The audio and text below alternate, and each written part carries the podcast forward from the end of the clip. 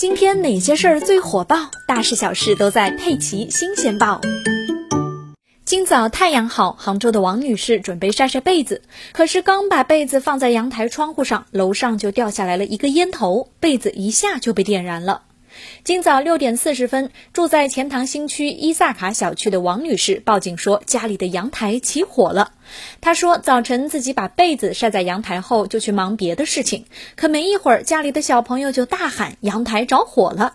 消防员调查发现啊，起火的被子里竟然有一个烟头。王女士一看到就说，肯定是楼上又有人扔烟头了。说着，她气得都快哭了。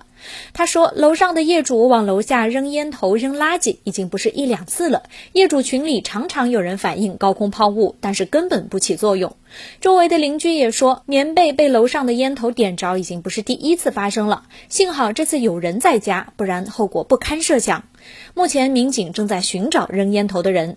小编想再次提醒大家，高空抛物或者高空扔烟头都是非常不文明的行为，更何况现在严重的高空抛物还会追究。”刑事责任的。